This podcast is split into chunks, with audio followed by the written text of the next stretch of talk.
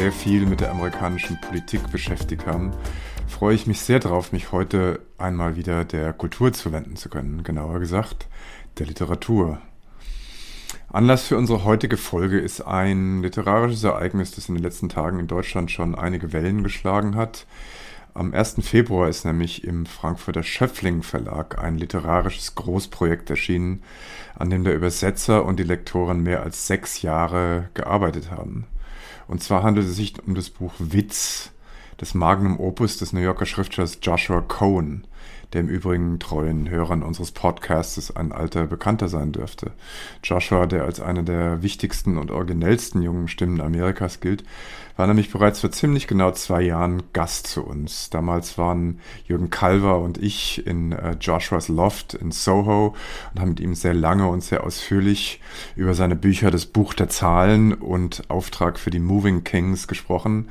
Zwei Romane, mit denen Cohen sowohl in den USA als auch in Deutschland enormen Erfolg gehabt hat.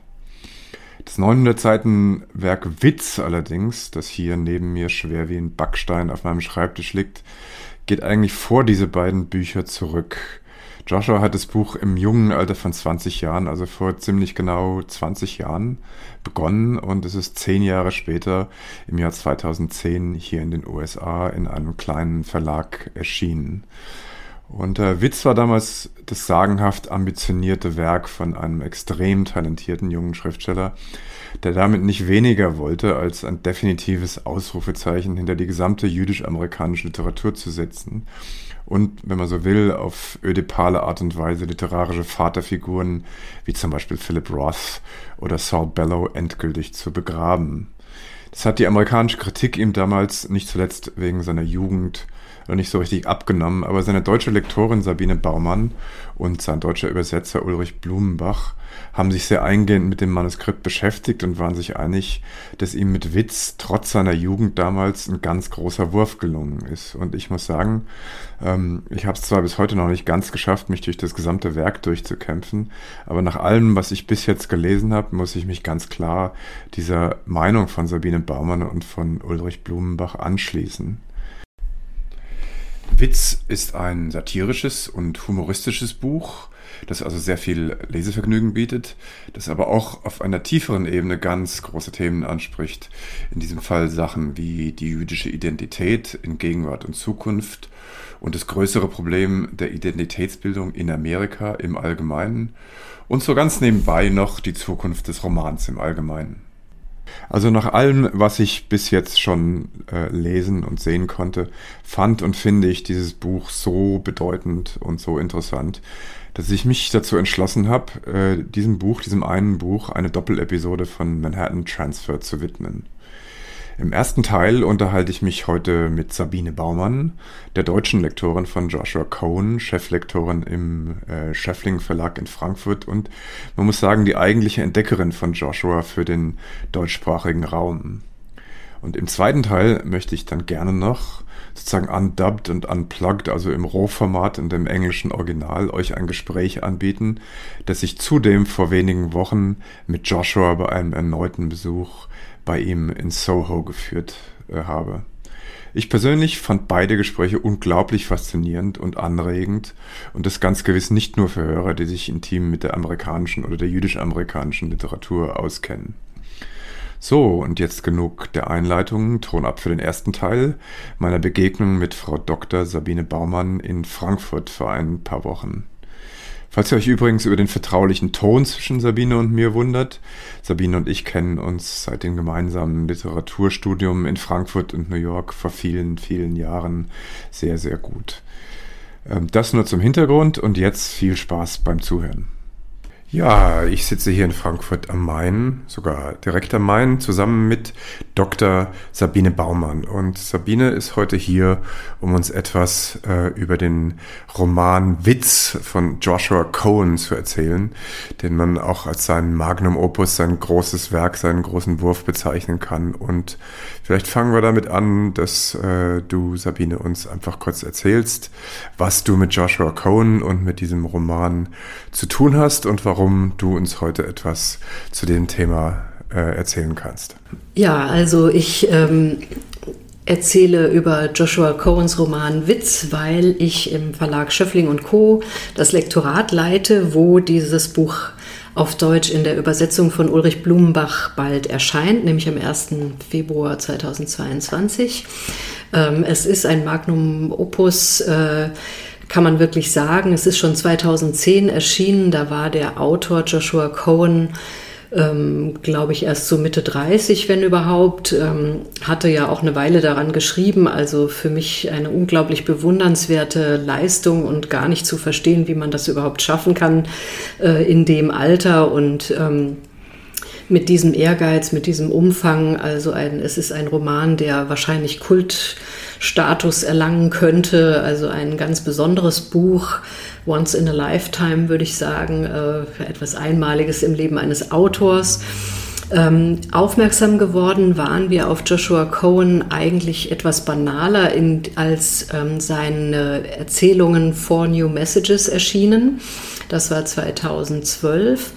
Ähm, da, auch da dachten wir schon, oh, das ist ein wirklich ungewöhnliches Opus, vier kurze Erzählungen, äh, im Prinzip über das Internet, wo es zum Beispiel um einen Typ geht, der äh, im Internet an den Pranger gestellt wird wegen einer ähm, sexuellen Verfehlung, aber auch, weil er einfach ein irgendwie schwieriger Typ ist, äh, der Drogen verkauft und auch sonst nichts richtiges, ordentliches im Leben zustande bekommt. Und diese Erzählung treibt dann ganz absurde Blüten und wie es ihm ergeht und wie er eine Anwältin findet im selben Internet, das ihn gerade an den Pranger gestellt hat äh, und welche verrückten äh, ja, welchen verrückten Verlauf diese ganze Geschichte noch nimmt, da hat man schon gedacht, ach, interessante Mischung aus Slapstick, enormer Klugheit, äh, Sinn für tausend kulturelle Implikationen, die das vermutlich alles hat, äh, ein philosophischer Kopf und ein toller Erzähler, der das alles so auf einen Nenner bringen kann.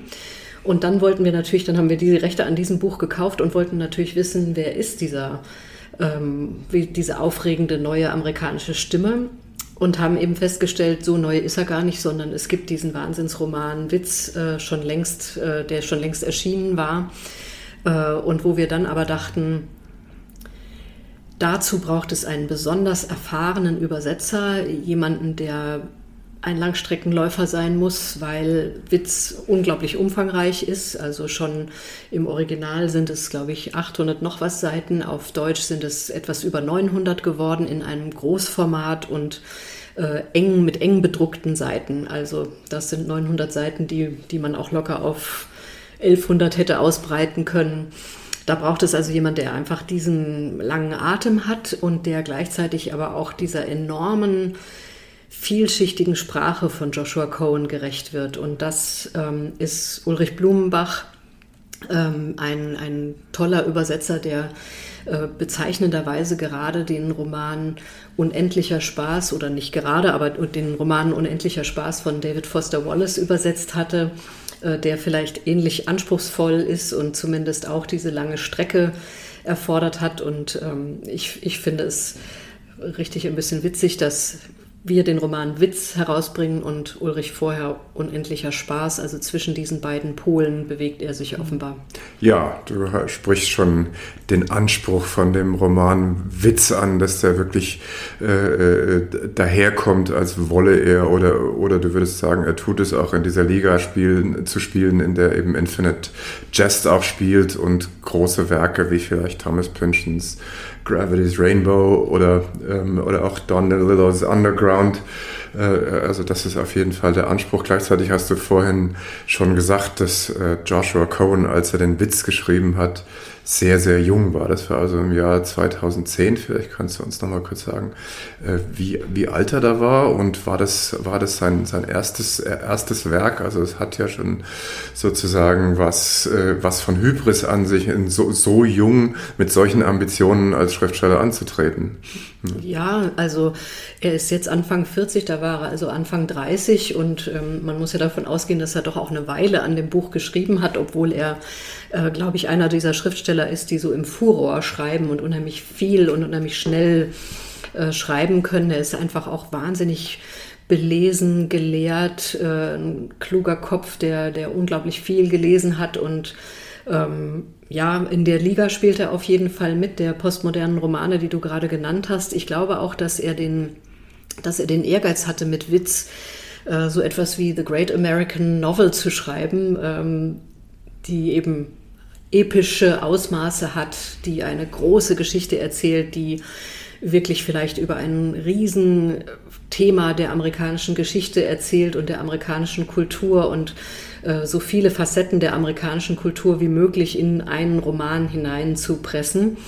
Ähm, diesen Anspruch hat er ganz sicher und, und dieses Verspielte, was vielleicht die postmoderne Literatur auch hat, ähm, nämlich gleichzeitig nicht zu denken, dass es eine Erzählung gibt oder eine, eine Geschichte, einen Plot, der das sozusagen einbindet, sondern dass aus diesen ganzen vielen, dass aus einer Geschichte, dass eben immer ganz viele Geschichten dahinter stecken und ganz viele Möglichkeiten, wie man diese Geschichte noch erzählen könnte. Also die Geschichte enthält ihre eigene Parodie. Ja, um jetzt nochmal einen Schritt zurückzutreten, bevor wir ein bisschen tiefer in die Geschichte einsteigen. Ähm, äh, Im Verlauf von Joshua Cohns Karriere, wo steht, äh, wo steht der Witz? Also Joshua Cohen ist ja mittlerweile zumindest äh, in Amerika durchaus für sein Talent anerkannt und, und gilt als einer der vielversprechendsten äh, äh jungen amerikanischen Erzähler, noch jungen amerikanischen Erzähler. Das war damals, als er Witz geschrieben hat, noch nicht. Ähm, ich glaube, sein großer Durchbruch in den USA und vielleicht auch hier, das weißt du besser, das war das Book das Book of Numbers. Mhm. Vielleicht kannst du ein, bisschen was zu dem Verlauf von seiner, von seiner Karriere sagen und wie Witz da einzuordnen ist, ja. Ja, bevor er Witz publiziert hat, hat er, glaube ich, äh, noch nicht gar so viel publiziert gehabt. Ähm, ich ähm, muss immer so ein bisschen überlegen, weil natürlich die Publikationsgeschichte hier in Deutschland etwas anders verlaufen ist und nicht chronologisch seinen Werken gefolgt ist, sondern wie gesagt hatten wir angefangen mit äh, den vier neuen Nachrichten, die aber in, auf Englisch nach Witz erschienen sind. Davor hat er, soweit ich weiß, kleinere Erzählbände publiziert in kleinen Verlagen, die, glaube ich, nicht groß aufgefallen sind. Ähm, er hat noch weitere, einen weiteren Roman geschrieben, der auf Deutsch Solo für Schneidermann heißt, den ebenfalls Ulrich Blumenbach übersetzt hat und von dem er auch gesagt hat, ist auch nochmal für ihn eine schöne Vorstufe gewesen zu äh, zu der Übersetzung von Witz. Ich glaube, sie ist auch im Original, ist das auch vor Witz erschienen. Solo für Schneidermann, wenn ich das nur mal kurz vielleicht anreißen darf, ist eine riesengroße Suada. Äh, es ist sozusagen die Geschichte eines Geigers, der sich in der Carnegie Hall bei einem Konzert hinstellt und anstatt sein Solo zu, zu spielen, erzählt von seinem Freund Schneidermann, der verschwunden ist.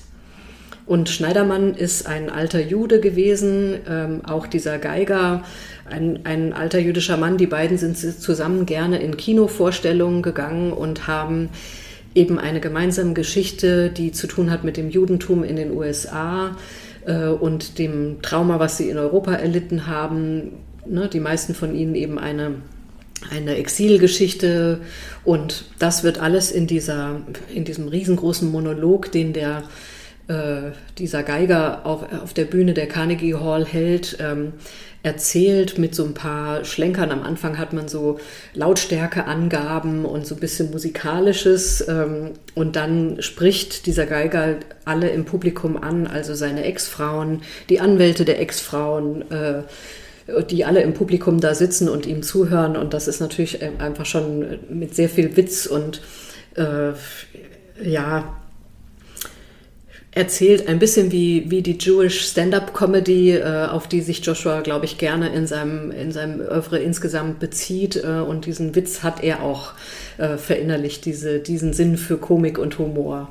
Ähm, und wie gesagt, dann äh, fließt da ganz viel am äh, New Yorker Alltagsgeschichte ein. Jeder kennt ja die Carnegie Hall und ist natürlich ein, ein großer, geschichtsträchtiger Ort und gleichzeitig etwas, ne, wo alle, man weiß, man geht eben hin und wie er das Publikum schildert, ähm, ist, ist wirklich sehr, sehr amüsant und unterhaltsam. Genau, dann kam Witz und Witz ist auch eine große Geschichte über das Judentum.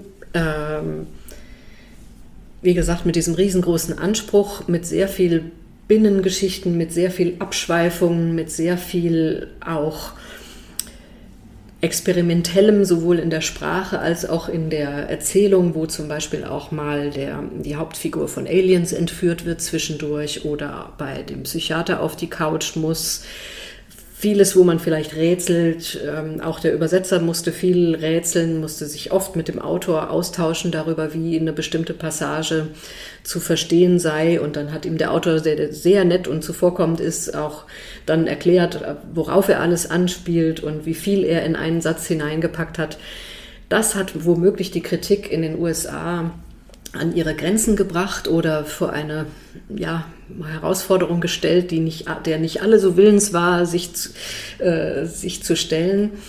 Also es gibt Leute, die gesagt haben, damit hat er sich übernommen. Das ist zu viel und er soll doch lieber wieder sozusagen straight erzählen, was er dann in den weiteren Romanen äh, mit genau demselben Furor auch gemacht hat. Äh, du hast erwähnt, Book of Numbers, auf Deutsch Buch der Zahlen enthält aber auch viele Elemente, die wir in Witz wiederfinden. Also eine Mischung aus biblischem und Alltagsgeschichte. Ein wilder, rasanter Plot äh, und ganz viel Gelehrsamkeit. Ähm, ein Haufen Schauplätze, ein wildes Hin und Her. Nicht alles versteht man, aber man versteht, dass in Book of Numbers, Buch der Zahlen, eine Art Geschichte des Internets erzählt wird, ja, von den ersten Pionieren, wie die in der Garage kennt man ja ne, in, äh, an der Westküste irgendwie Apparate zusammenschrauben oder aus ähm, mit, mit Fernbedienungen experimentieren und nach dem großen Algorithmus suchen, der dann die Suchmaschine äh, erstellen soll. Also er ist sich auf eine Weise treu geblieben und wenn man Buch der Zahlen mochte, findet man in Witz eben auch ganz, ganz viel wieder von diesem äh, Überschäumenden, von dem wilden, ungezügelten Erzählen, das aber doch gleichzeitig sehr durchdacht ist und wo man als Leser auch Freude haben kann, wenn man die Dinge enträtselt, die er einem so in Rätselform aufgibt.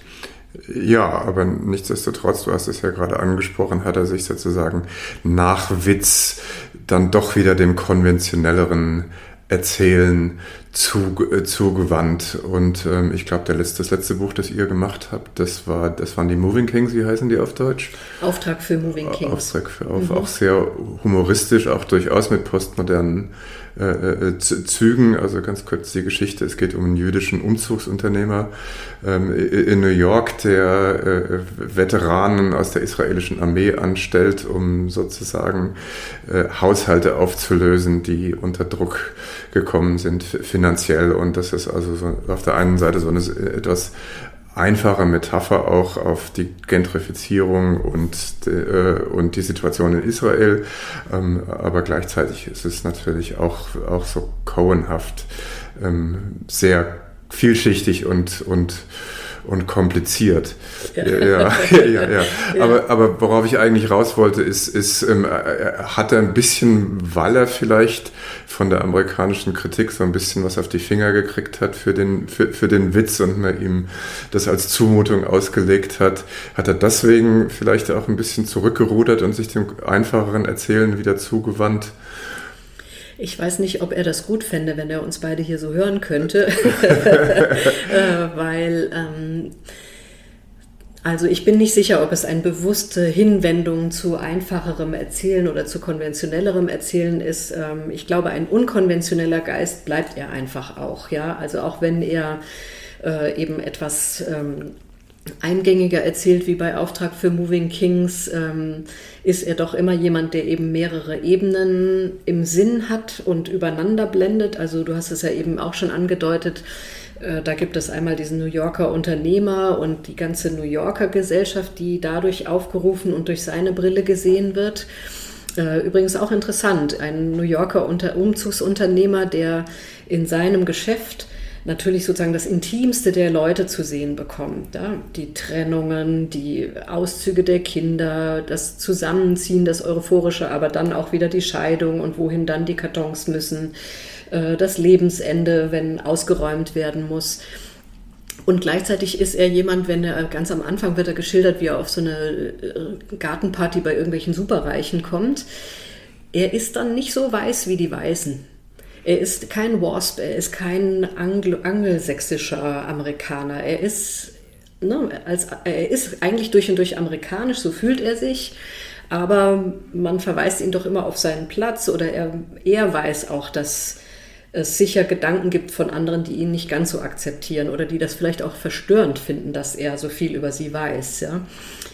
Dann diese Geschichte mit der äh, der Roman sollte übrigens im Original ursprünglich heißen An Occupation. Da wäre die Doppelbedeutung drin gewesen, der Beruf dieses Umzugsunternehmers oder die Beschäftigung, die er ausübt. Und gleichzeitig heißt es Besetzung oder Besatzung. Und dann denkt man an eben die israelische Besatzung, die in dem Roman über diesen jungen Neffen äh, geschildert wird, der dann nach New York kommt und dort vollkommen verloren ist. Er hat keine Ahnung, was er eigentlich tun soll und arbeitet auch ungern da bei dem äh, Onkel im Unternehmen und möchte eigentlich, er möchte, glaube ich, Klavier spielen, er ist so ein Feingeist, ja.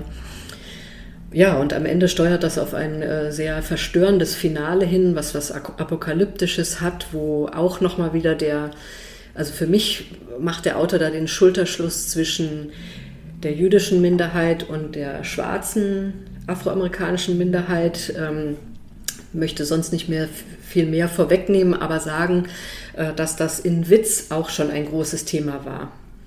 Genau, und wir haben ja den Roman als solchen auch noch gar nicht. Noch gar nicht, da sollten wir dann, gebracht, dann auch ja. dann, dann, langsam mal die Kurve dazu kriegen. Aber wir haben es ja gerade angesprochen und vielleicht ist das äh, äh ein guter Anknüpfungspunkt, dass äh, äh, das Jüdische und die jüdische Thematik und das jüdisch-amerikanisch-Sein für ihn, das zieht sich durch sein gesamtes Werk. Vielleicht bis auf das Buch der Zahlen, wobei die Zahlenmystik ja auch wieder wiederum ein, ein jüdisches, mhm. äh, ein jüdisches Thema ist. Also ähm, er äh, versteht sich als jüdisch-amerikanischer ähm, Autor. Ist, kann man sagen, das Witz sozusagen, sozusagen der Versuch ist, ähm, den ultimativen jüdisch-amerikanischen Roman zu schreiben.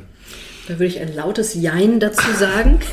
Und zwar also aus vollem Herzen ja, weil dieser Roman natürlich von Anfang bis Ende das Judentum aufruft, erzählt, darauf anspielt, aus ihm schöpft, äh, alle möglichen Themen des Judentums durchspielt. Aber vielleicht auch interessant, das Wort Jude oder Jüdisch fällt kein einziges Mal. Auf über 900 Seiten im Deutschen fällt das Wort nicht. Und das finde ich ähm, ne, ist auch interessant. Also er will es sozusagen ein bisschen aus der Verneinung heraus erzählen oder er will es erzählen und aufrufen und darauf anspielen, aber er will es nicht direkt benennen. Es gibt ja im Judentum auch ein Verbot, das Wort, also den Namen Gottes zu benennen. Damit beginnt das Buch.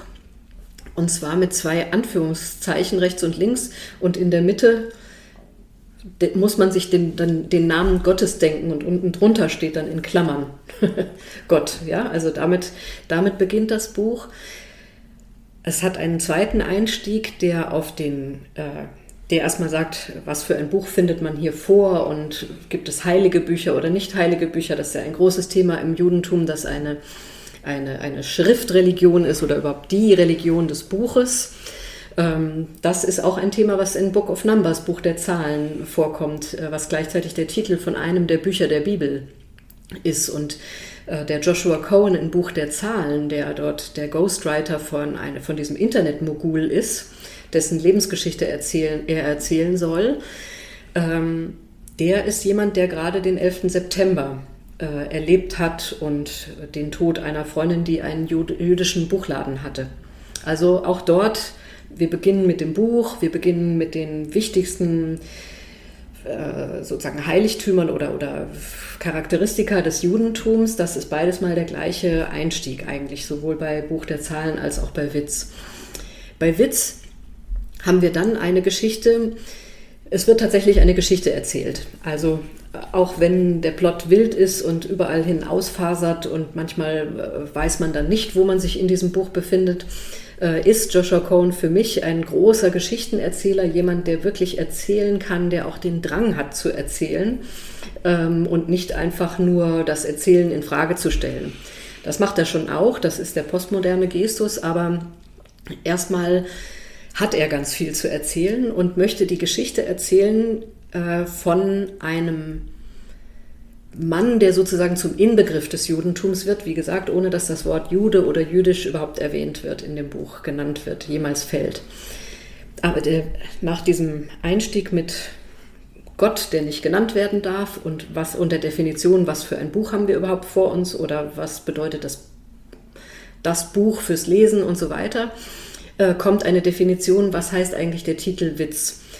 Und äh, es ist nämlich so, ähm, dass, dass der Roman auch auf Englisch Witz heißt. Und auf Englisch ist er aber sozusagen ein jüdisches Fremdwort, ein jiddisches Fremdwort. Und ein amerikanischer Leser wird erkennen, wenn er das Wort Witz auf einem Buchtitel hat, wird er das als, als jiddisches Wort für Scherz und so weiter erkennen, aber er muss es dem Leser nochmal definieren weil er davon ausgeht, dass vielleicht manche anderen englischsprachigen Leser gar nicht wissen, was Witz eigentlich bedeutet. Ja, also wir sind im Deutschen in einer etwas komischen Lage, dass wir dieses Wort sofort verstehen, ähm, weil es ja auch ein deutsches Wort ist und das Deutsche und das Jiddische so nah miteinander verwandt sind, äh, dass wir vieles erkennen, was äh, in dem englischen Original sozusagen fremder aussieht. Die zweite Bedeutung von Witz, also die erste ist uns als deutschen Lesern klar. Die zweite Bedeutung müssen, ist für uns auch ein Fremdwort, ist der Bestandteil äh, in Namen, der Sohn bedeutet. Also Horowitz ist der Sohn von Horo, oder vermutlich ist das eine andere Wortform, Ivanovic. Ne? Witsch, also dieses Wort Witz kann Witsch, Witz und in tausend Schreibweisen vorkommen. Das bedeutet aber eben Sohn. Und der Roman Witz erzählt die Geschichte von einem Sohn. Und zwar von einem Sohn, der als 13. Kind der Familie Israelien in New York geboren wird, oder vielmehr in New Jersey, wo auch Joshua Cohen geboren ist. Ähm, die zwölf Schwestern könnten die zwölf Stämme Israels sein. Sie haben auch alle so vergleichbare Namen. Ähm, er kommt, dieser äh, 13., das 13. Kind, der erste Sohn dieser Familie Israelien, wird heißen Benjamin. Und Benjamin ist auch der Name für der jüngste Sohn. Er kommt am 24. Dezember auf die Welt, 1999, also kurz vor der Zeitenwende. Und der 24. Dezember, wir wissen es alle, ist eigentlich der Geburtstag von Jesus. Also wird darauf angespielt, dass Benjamin sozusagen zeitgleich mit dem Messias auf die Welt gekommen ist, die oder ein neuer Messias sein könnte, außer dass das Judentum ja eben die Ankunft des Messias nicht akzeptiert hat und dass das den Unterschied zwischen dem Judentum, dem Judentum und dem Christentum ausmacht, dem Unterschied ums Ganze. Und jetzt sehen wir, ne, jetzt wird also ein Benjamin geboren am 24. Dezember 1999 und er läutet eine Zeitenwende ein. Er könnte der Messias sein. Und tatsächlich wird das Judentum erneut zerstört in Amerika kommen alle Juden an einer mysteriösen Seuche ums Leben, äh, bis auf die Erstgeborenen, zu denen, also der, bis auf die erstgeborenen Söhne, und Benjamin ist ja auch einer dieser erstgeborenen Söhne. Benjamin kommt noch dazu, erwachsen mit Bart und Brille auf die Welt. Er ist kein schöner Anblick. Ist, äh, glaube ich, auch relativ schnell deutlich. Ähm, es wird vorher erzählt, die Geschichte von dieser Familie mit diesen zwölf wilden Töchtern und die Mutter, die immerzu in der Küche schwitzt. Der Vater kommt nie pünktlich am Schabbat nach Hause. Er bringt nie das Schabbatbrot mit, äh, weil er vermutlich eine Affäre mit der äh, Sekretärin hat oder immer im Stau stecken bleibt auf diesen Tunneln, äh, die New York und New Jersey verbinden. Also da hat man so amerikanische Alltagsgeschichten mit ganz viel Humor und viel Wiedererkennbarem. Äh, und dann nimmt eben diese ganze Geschichte um diesen Benjamin eine verrückte Wendung. Ähm, ich weiß nicht, ob man so weit, ob du schon ganz erschossen bist von diesem Plot äh, oder ob du sagst, dass so weit versteht man das noch, worum es jetzt in diesem Buch gehen wird. Naja, ich habe mich ja äh, äh anders als du noch nicht durch das ganze Buch durchgekämpft. Ich bin so bis zur Seite 100 gekommen und da erschließt sich dem Leser der Plot noch, noch nicht. Man weiß noch nicht, auf welcher Fährte man ist. Man ahnt es nur, ja. Aber ja. vielleicht kannst du das äh, ja mal den den Hörern sagen, wie deine Leseerfahrung war. Du hast ja gesagt, dass du dich mit diesem Manuskript quasi einen Monat lang eingeschlossen hast und, und, und sozusagen äh, die Erfahrung des, des, des Autors da nachge nachgelebt hast und dich extrem intensiv damit auseinandergesetzt hast. Ähm, ja. ja, wie ist, wie ist, wie ist die, wie ist der, die Erfahrung? Ich meine, der Plot ist, ist ja eigentlich, es geht ja nicht um den Plot, aber, aber, aber der Plot ist natürlich auch, auch wichtig einerseits, ja. Ja, ja, also ich erzähle den Plot auch nur, damit man sich ein bisschen daran entlanghangeln kann, weil ich glaube, er ist schon erkennbar und es geht eben dann darum, wie diese, oder anhand dieser Geschichte, anhand der Lebensgeschichte von diesem Benjamin. Also insofern ist es eine ganz klassische Geschichte. Ja? Wir haben, es wird jemand geboren und äh, erlebt und am Ende, am Ende stirbt er nicht, aber er verschwindet aus dem Text durch so eine Art Wiedergeburtsszene. Dieses ganze Buch hat so eine Art, für mich so eine Art zyklische Form und vielleicht auch ein zyklisches Verständnis von von Leben, von Lebensgeschichte, von auch historischen Zyklen. Und wir haben ja gesagt, es ist ein Buch über das Judentum anhand der Geschichte eines Juden oder des letzten amerikanischen Juden vielleicht, ja, äh, die da erzählt wird. Und da kehrt manches wieder. Und vor allem passiert erstmal, dass sozusagen dieser Benjamin oder seine Lebensgeschichte in einer Art transponierten Form die Geschichte des Judentums in Amerika durchspielt. Und die Geschichte des Judentums in Amerika hat ja zu tun mit Auswanderung aus Europa, mit dem Holocaust in Europa, mit dem Exil äh, und dem Überleben oder der Zuflucht in, Europa, äh, in, in den USA äh, und dann vielleicht mit dortiger Ausgrenzung.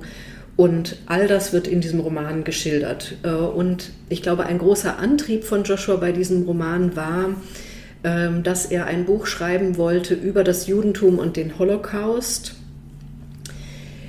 Das mit Humor zu erzählen oder mit Witz, wie der Übertitel des Buchs lautet, klingt ja schon etwas komisch, als könnte, als wäre da was lustig dran oder so. Das ist natürlich nicht der Fall, aber er steht in einer Tradition vielleicht auch von Autoren wie ähm, oder setzt sich auseinander, will ich mal sagen, mit Autoren wie Philip Roth, der ja auch schon versucht hat, dem Ganzen mit mit Witz oder mit, mit Respektlosigkeit vielleicht entgegenzukommen oder mit einem, mit einem Willen, das Ganze nicht in so einen Betroffenheitskitsch. Ja, Philip Roth ist ja ein großes Vorbild und war auch ein, auch ein Mentor für, für, für, für Joshua Cohen. Er ist, glaube ich, ich habe ihn ja auch einmal getroffen, er ist ganz stolz darauf, dass er den Bürosessel von Philip Roth geerbt hat, auf dem sitzt, sitzt er und schreibt. Ja, also Witz ist auf dem Bürosessel von Philip Roth entstanden. Ja. ja.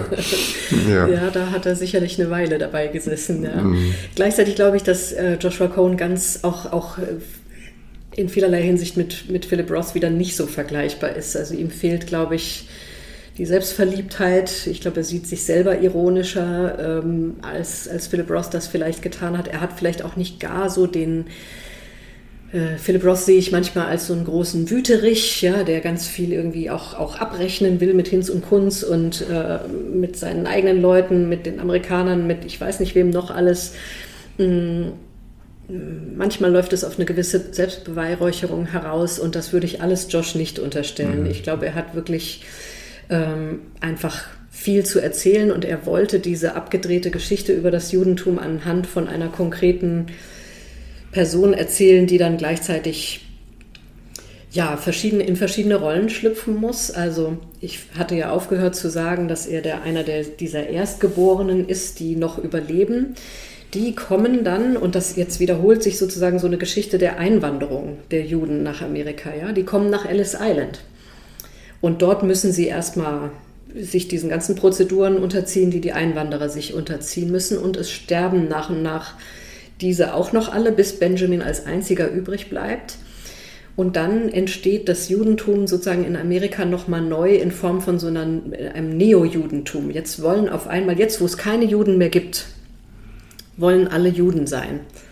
Sie wollen koscher essen, sie wollen sich die Nasen operieren lassen, sie wollen sich die Vorhaut entfernen lassen, also beschneiden lassen. Sie gehen zum Psychiater. Es kommen also solche Psychiater, merkwürdige, etwas surrealistische, ein, ein Zwillingsbrüderpaar, die heißen auch noch Twice, also doppelt.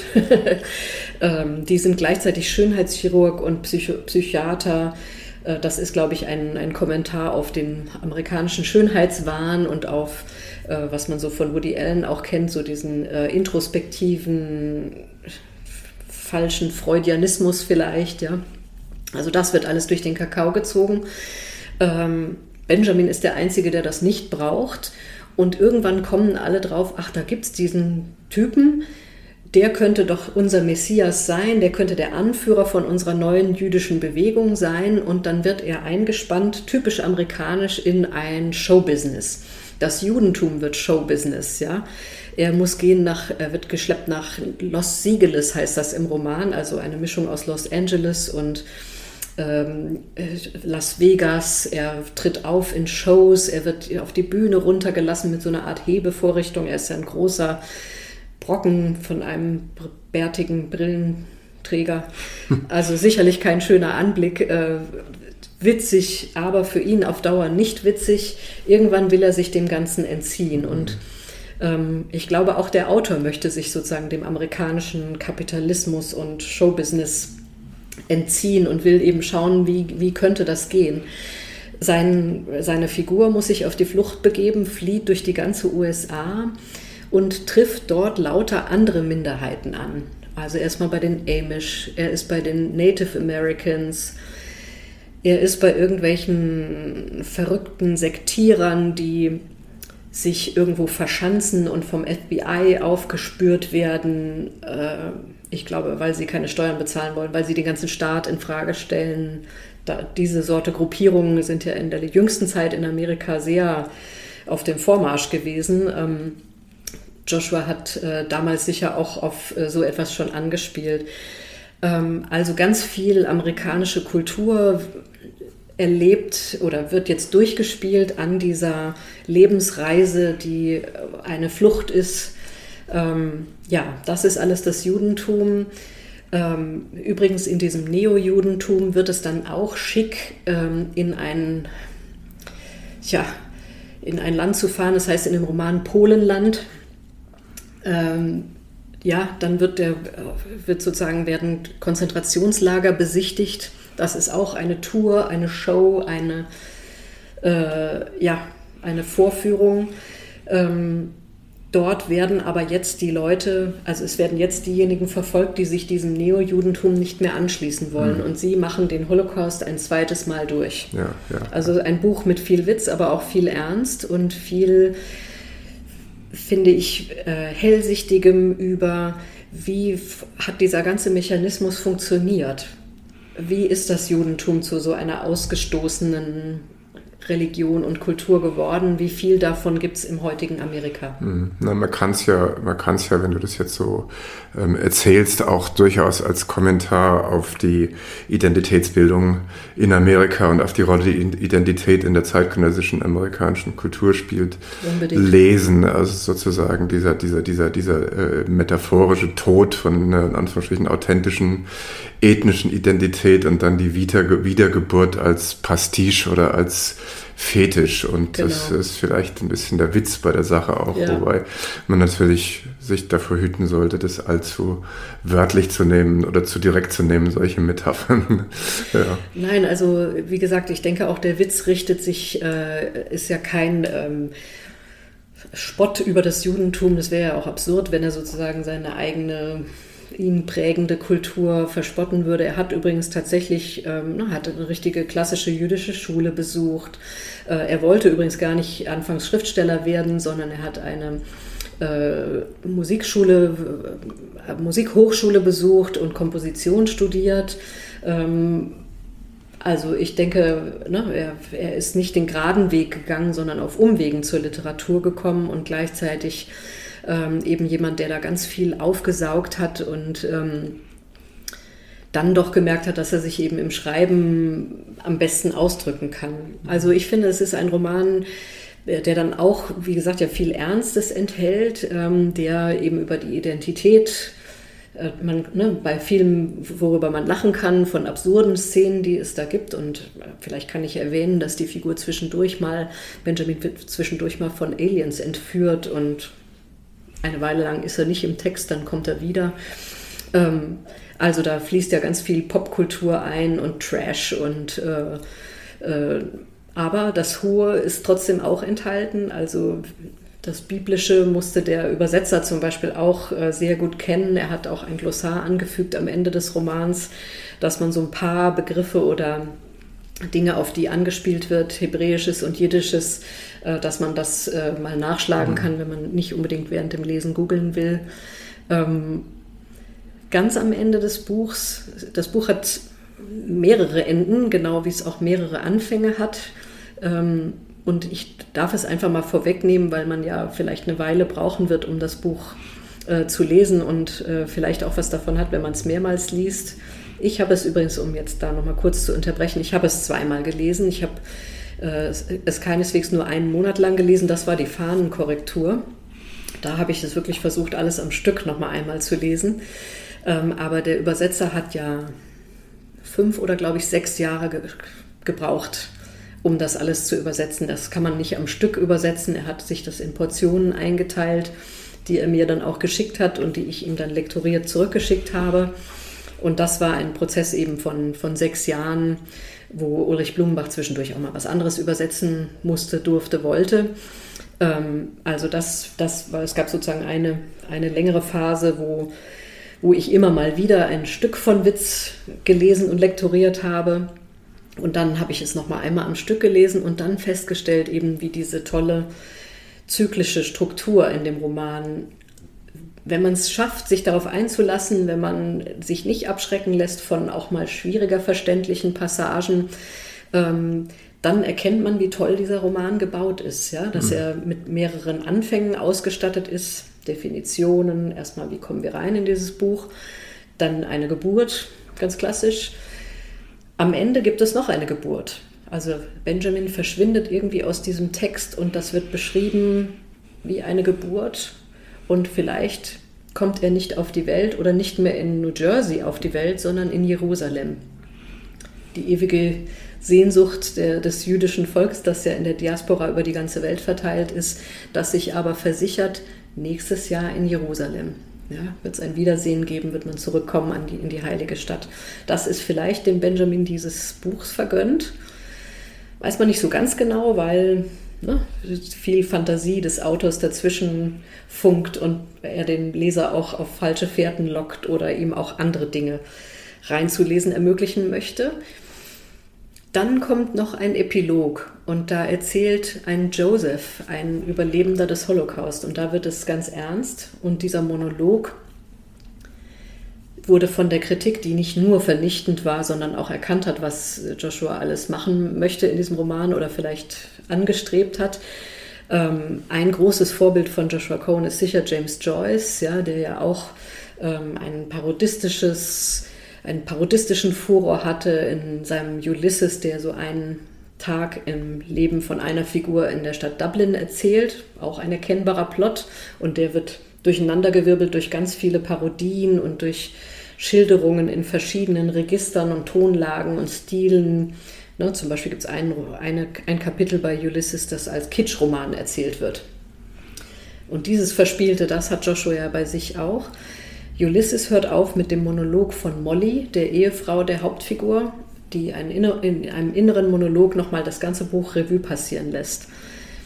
Der Joseph, der in Witz am Ende nochmal in einem inneren Monolog Revue passieren lässt, lässt den Holocaust Revue passieren und wie er in die USA gekommen ist und dass es für ihn eine Zuflucht bedeutet hat und wie einsam er aber auch vielleicht ist. Das ist dann sozusagen nochmal ein ernstes Gegengewicht zu dem ganzen ja, wie es Benjamin ergangen ist mit diesem ganzen Klamauk und Verrückten und wo man vielleicht denkt, das war ja auch ganz vieles erfunden und ganz klar ist er ja keine realistische Figur. Ja, ist ja schon als Erwachsener auf die Welt gekommen. Das geht ja natürlich nicht. Aber dieser Joseph hat was Realistischeres und was Ernsteres. Aber auch mit ihm ist die Geschichte noch nicht zu Ende, sondern dann kommen noch, wie es bei einem Witz sich so gehört, kommt noch eine Pointe oder vielmehr eine ganz, ein ganzes Kapitel voller Pointen ohne die dazugehörigen Witze eine Hommage an den jüdischen Witz, der, glaube ich, auch weltweit bekannt ist. Ja, ja, ja, das, das Witz, Witze erzählen gehört mit Sicherheit zum, zum zentralen, zur zentralen kulturellen Praxis des, des Judentums und auch natürlich gerne über sich selbst. Ne? Genau. Ja, und da passt es dann also auch wunder, wunderbar rein. Also die Geschichte des Judentums geht am Ende von Witz vielleicht wieder von vorne los oder vielleicht auch nicht. Ja, Wir wissen es nicht so genau. Das bleibt, das bleibt in der Schwebe. Mir fällt jetzt nur ein, ähm, weil wir darüber gesprochen hatten, dass die, dass, dass die Rezeption in Amerika vor zehn Jahren äh, vielleicht ein bisschen unterkühlt war, um es vorsichtig zu sagen. Ähm, kann das sein, dass man ihn vielleicht aufgrund seines Alters damals noch nicht so richtig ernst genommen hat und dass vielleicht jetzt sogar der bessere Publikations Zeitpunkt ist für Witz. Vielleicht ist die Welt jetzt reif für den großen Wurf von Joshua Cohen. Das hoffe ich sehr. Also, und ich kann mir das auch gut vorstellen tatsächlich. Ich kann mir auch vorstellen, dass die Rezeption, die er hier in Europa haben wird, dass das irgendwann auch mal wieder auf, über den großen Teich zurück, zurückschwappen wird und man äh, erkennen wird, was er für ein interessanter Autor ist. Das ist in der amerikanischen Literaturgeschichte auch nicht ganz einmalig. Es gibt gibt auch noch andere Autoren, die vielleicht nicht direkt mit ihm vergleichbar sind, wie Paul Auster, äh, der, glaube ich, auch sehr viel so Europäisches hatte oder hier in Europa eine große äh, Anerkennung gefunden hat und in Amerika auch, ähm, glaube ich, da ein bisschen auch als Außenseiter irgendwie lange galt, ja, und äh, dann natürlich da auch ähm, ja, zu, zu Ruhm und Ehre gekommen ist. Joshua ist ja noch deutlich jünger, hat noch mehr Zeit, äh, das auch zu erleben. Ähm, ich wollte noch am Schluss vielleicht auch eine äh, Würdigung auch des Übersetzers noch äh, anbringen. Ich hatte ja schon gesagt, dass es jemanden wie Ulrich Blumenbach braucht, ähm, der solch einen Roman überhaupt in der Lage ist zu übersetzen mit seinen vielen Anspielungen, mit äh, der ja, diesem großen intertextuellen Verwurzeltsein in allen möglichen ähm, Literaturen, Scholem Aleichem, äh, die ganze Holocaust-Literatur, Imre Kertész, ähm, ich weiß nicht, was alles sozusagen einfließt in diesen Roman, die vielen popkulturellen Referenzen, ähm, Speisevorschrift, das ganze religiöse, der ganze religiöse Alltag, biblisches, ähm, dann aber auch überhaupt der amerikanische Alltag, ganz viele da historische Referenzen, in all das musste er sich einfinden. Er musste sich aber vor allem auch in diese ähm, eigenwillige Denkweise von Joshua einfinden, der eben auch Schauplätze übereinander blendet, äh, einen Plot plötzlich ganz anders abbiegen lässt, ähm, Figuren ineinander verwandelt oder ganz verrückte Figuren einführt, von denen man gar nicht so richtig weiß, was wollen die jetzt hier, was, was bringen die uns in dieser äh, Geschichte, bis man nach einer Weile versteht, wie das alles zusammenhängt. Ähm, sprachlich musste er sich ja ganz, ganz viel einfallen lassen. Äh, Joshua ist jemand, der sehr ähm, gerne mit so seltenen Wörtern operiert und dann mit deren Erklärungen und aus diesen Erklärungen wieder neue Witze oder witzige Aspekte ableitet. Ähm, da musste Ulrich auch eine große oder ist er einfach sehr virtuos, dass er so ein Riesenrepertoire hat, mit dem er dieser ganzen, diesen ganzen Herausforderungen begegnen kann. Ja, das ist mit Sicherheit eine Arbeit, die notorisch äh, äh nicht ausreichend gewürdigt wird und ich kann mir nur vorstellen, was das für eine unglaubliche Aufgabe gewesen, gewesen ist und du, du bist ja selber Übersetzerin und kennst und kennst das hier, kennst das ja, ja, und hast ja auch große Werke übersetzt, mit denen du dich jahrelang beschäftigt hast. Also Kannst das hat mich sicherlich gewappnet und gestählt für diese Zusammenarbeit, ähm, sowohl mit dem Autor als auch mit dem Übersetzer. Ähm, ja, die ja oft, also vom Verlag aus bildet man ja vor allem so eine Art, äh, man ist die Burg, ne, in die sich der Übersetzer auch mal zurückziehen kann, oder man ist die, das Bollwerk und man ähm, unterstützt den Übersetzer auch in dieser, auf dieser Langstrecke. Ne? Vielleicht habe ich mich ein bisschen so gesehen wie jemand, der mit der Wasserflasche nebenher läuft und, und anspornt und anfeuert und sagt, du schaffst auch die nächste Etappe noch und und auch diese war toll übersetzt und äh, am Schluss haben wir trotzdem noch mal Dinge gefunden in den Fahnen, wo wir alle froh waren, dass uns das äh, nicht durch die Lappen gegangen ist. Ähm, das spielt aber, finde ich, bei so einem Großwerk äh, auch eine untergeordnete Rolle. Also ich glaube, ich denke einfach, es ist ein Riesenwurf von äh, Ulrich Blumenbach und äh, dem angemessen, was Joshua Cohen damit versucht hat. Äh, und ich glaube, dass eben auch durch die Übersetzungen wird ja überhaupt ein Werk überhaupt erst Weltliteratur, ähm, ein, ne, dass man eben sieht, äh, es interessiert sich nicht nur ein, eine kleine Gruppe von Leuten aus New Jersey jetzt für dieses Buch, äh, weil es darin vorkommt, sondern es ist wirklich ein Buch mit einem großen universalen Anspruch und äh, das auch Lesern in Europa äh, ganz viel bringen wird. Mein großer Traum ist übrigens, dass wir andere Verlage in anderen Ländern mit dieser Großtat anregen können, es auch mit dem äh, Witz, mit der Übersetzung von Witz in andere Sprachen zu versuchen. Ja, dann kann man nur hoffen, dass der in Deutschland äh, wirklich die Aufmerksamkeit findet, die ihm, die ihm gebührt. Wie steht denn Joshua dazu, dass er jetzt in Deutschland äh, veröffentlicht wird. Wie ist überhaupt sein, sein Verhältnis zu Deutschland? Das ist ja dann, dann doch das deutsch-jüdische Verhältnis immer noch ein besonderes. Ja, also es war auch für mich interessant zu erfahren, welche familiären Wurzeln er eben in Deutschland hat. Äh, es gibt einen Teil der Familie, der aus der Gegend von Köln stammt, soweit ich das äh, richtig in Erinnerung habe. Er hat Vorfahren in Osteuropa, ist ganz klar die Familiengeschichte auch von dem Holocaust gezeichnet.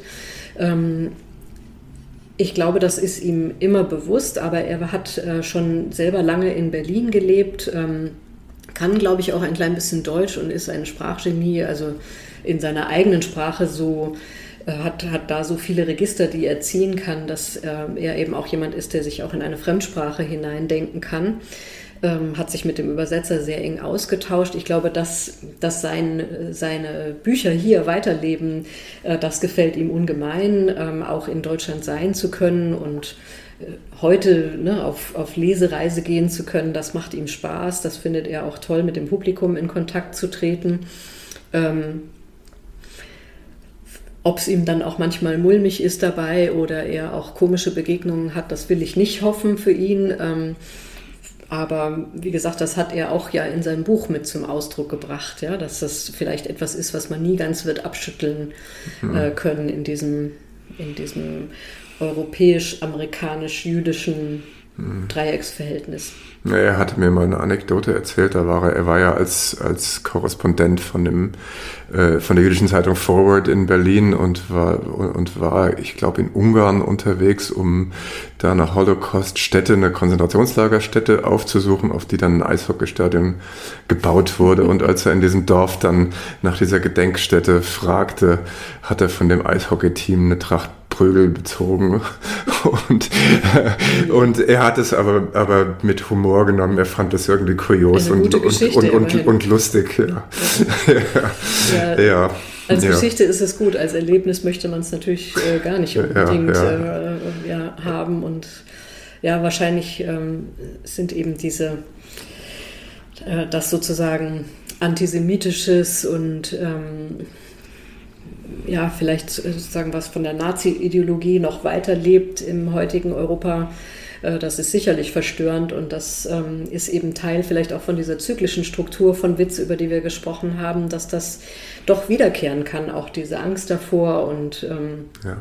ähm, insofern finde ich es ein unglaublich wichtiges Buch für uns Europäer auf jeden Fall. Ähm, äh, es ist nicht belehrend bei all dem, aber man kann ganz viel davon lernen. Also für, für mich großartige Literatur, ein, ein tolles Buch, ein Autor mit einem wirklich so beeindruckenden Oeuvre insgesamt, mit so vielfältigen strengen und also wie ich finde, aber trotzdem auch, wir sprachen vorhin davon, unkonventionell oder konventionell erzählt, ich glaube, dass er einfach ein ganz unkonventioneller Geist ist oder ein, ein so interessanter Mensch, der nicht leicht festzulegen ist oder in irgendwelche Schemata reinzutressen ist, ja. sodass ich mich immer gerne von ihm überraschen lasse, ja. egal wohin ihn jetzt das nächste Buch führt. Ja, er hat bei unserem letzten Gespräch gesagt, dass er, dass, dass er so gerne die Gabe hätte, einfach nur Geschichten erzählen zu können. Und er sagt aber, dass ihm quasi sein Judentum dabei im Weg steht, dass er immer in die Metageschichte verfällt. Ja. ja. Also das hat er natürlich ausgelebt im Witz dann. Das ja. hat er, aber ja. wie gesagt, da ist er auch in guter Gesellschaft und ähm, ähm, also ein bisschen Anstrengung erfordert das Buch, das ist einfach der schiere Umfang, aber es ich, also ich finde, wenn man sich darauf einlässt, man hat auch unglaublich viel davon. Ja. ja. Und es gibt halt manche Bücher, mit denen man vielleicht länger leben wird ähm, und die, wo man vielleicht mehrere Anläufe unternimmt, aber ähm, das sind ja große Werke der Weltliteratur dann immer wert und das ist es dieses Buch auch. Ja, ja, also es lohnt sich, ja, ja. Sich, sich anzustrengen und sich damit auseinanderzusetzen. Vielen Dank, das hat total Spaß gemacht. Gerne. Schön. Ja. Soweit Sabine Baumann über äh, Witz, den neuen Roman von Joshua Cohen. Erschienen am 1. Februar im Schöffling Verlag in Frankfurt für 38 Euro, überall dort erhältlich, wo man Bücher bekommen kann. Ich hoffe, es hat euch ein bisschen Spaß gemacht und auch neugierig auf das Buch gemacht. Und äh, wenn ihr Lust habt, dann hört doch bitte in den zweiten Teil unserer Doppelepisode rein. Äh, das Gespräch mit Joshua Cohen live hier aus New York im englischen Original. Äh, wenn nicht, dann hören wir uns das nächste Mal. Äh, bis dahin, tschüss und alles Gute.